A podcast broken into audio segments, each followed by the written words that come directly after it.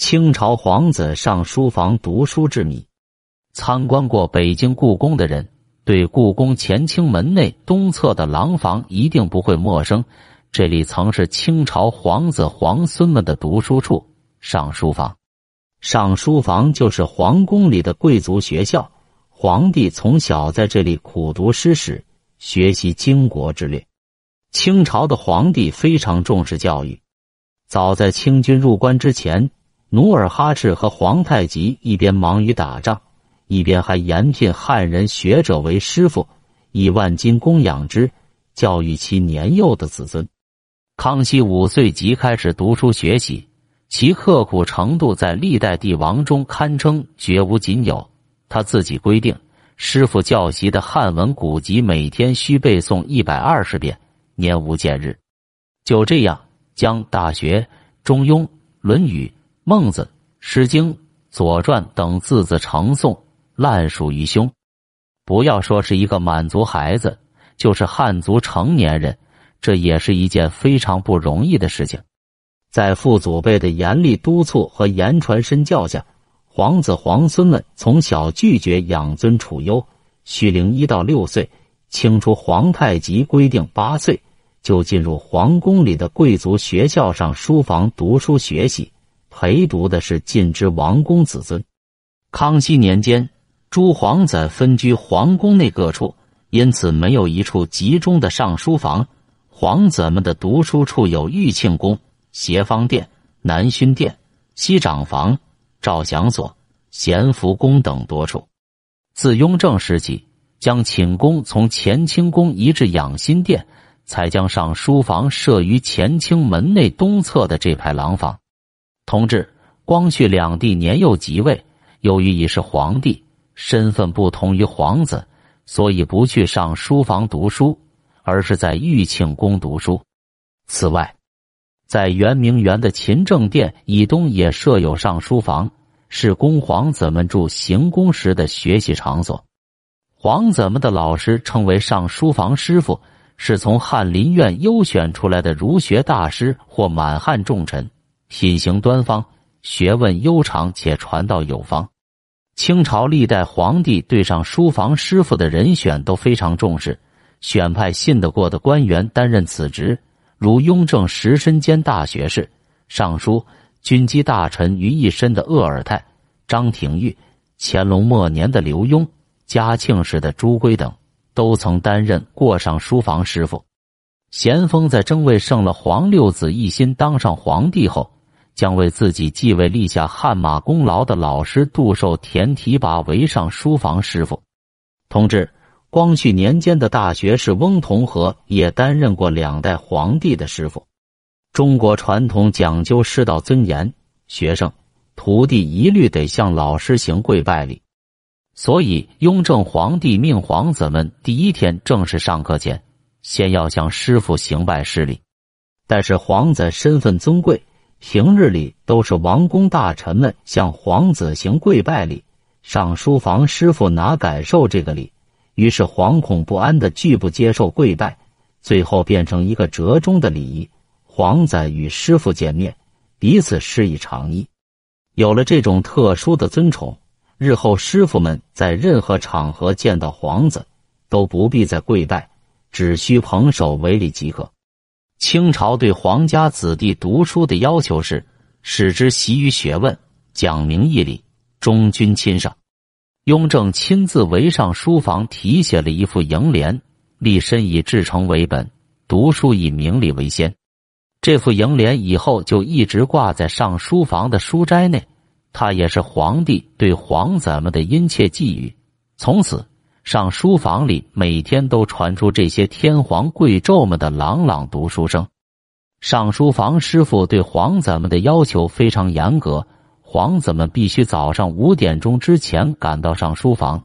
算起来，他们差不多每天凌晨四点前后就要起床了，而且不管风雨交加还是严寒酷暑，都不得缺席。这对少年皇子的心智的确是一种很好的锻炼。上书房的学习课程主要有四部分：一是汉文和儒家经典。清军入关后，面对的是广大的汉土汉人，为笼络汉人，巩固其统治。清朝各代皇帝都非常重视对汉文化的学习和借鉴，尤其是四书五经等汉文经典，更是皇子们必须熟记于胸的。日后做皇帝或做朝廷大臣，都少不了从中领悟到古帝王孜孜求治之意。雍正时规定，皇子们必读的汉文功课有五经、《史记》、《汉书》、《策问》、《诗赋》等。其中诗赋每天必学，因此清朝皇帝的文学修养都很高，写诗赋词不在话下。二是汉字书法，清朝的君臣大都擅长书法，康熙尤其雅好且有所成就。他要求诸皇子勤学苦练，因此自康熙时起，书法也成为皇子们的必修课。三是满文和蒙文，自明万历二十七年。公元一五九九年，清太祖努尔哈赤在蒙古文基础上创制满文以来，清朝的官修编年史书和许多典章遗志等都是用满文写成的。身为满族后裔，对这些祖先的历史等必须阅读和熟悉。另一方面，清皇族和蒙古有着特殊的部族联姻关系，蒙古各部族的拥戴和支持是清朝统治不可缺少的基础之一。因此，蒙古文对他们来说是最重要的外交语言。康熙、乾隆等都非常易经一通蒙文。另外有一门课程，则是弓箭骑射。弓箭骑射是八旗子弟的传统技艺，满族就是在马上夺取天下的。上书房前的一片空地，就是当年皇子们练习射箭的地方。上书房每天规定的学习时间是早上两小时读书。背书，下午两小时体育活动，就是练习射箭，其余时间休息、吃饭也都在上书房。早上，师傅来到上书房后，先检查皇子们的功课，让皇子背诵前日学习的章节，背到朗朗上口，一字不差。再接着讲解下一段，然后再让皇子们背诵。到了上午七八点钟，在乾清门上朝的皇帝上朝结束。皇子们的读书也告一段落，正好休息。有时候，皇帝听完早朝会特意弯道上书房来，让皇子们背诵一段书，检查他们的学习情况。到了午时，有侍卫送来午饭，老师和皇子们在各自的座位上用餐。用完餐后，一般不休息，花一些时间复习前面所学内容，或是练习写字。这时候，如果在冬天还好；如果是夏天，正是暑热难当的时候。而皇子们按照规矩，再热也是不许扇扇子的。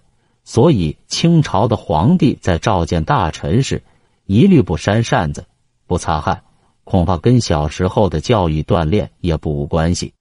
下午两点左右，皇子们来到上书房外的空地上进行体育活动，练习骑射武艺。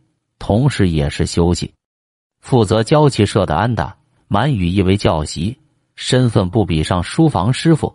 他们在皇子们眼里，至多也就是服役人员罢了。而教习四书五经和儒家经典著作的师傅就不同了。皇子们哪怕当上皇帝，对其仍然敬畏有加。据记载，嘉庆在上书房读书时的师傅朱圭病故。嘉庆皇帝亲自到朱的府邸去吊唁，下午至晚上六七点钟，皇子们常常还留在上书房里复诵诗文或是赋诗写字，十分用功。乾隆少时读书非常刻苦，后来他当上皇帝，还特意在雍正的楹联旁附上一联：“念史终点于学，于积西丹决心。”并为上书房书斋题写匾额，养正于德。乾隆御门听政时，经常听到从上书房传来的朗朗读书声，感觉非常亲切和欣慰。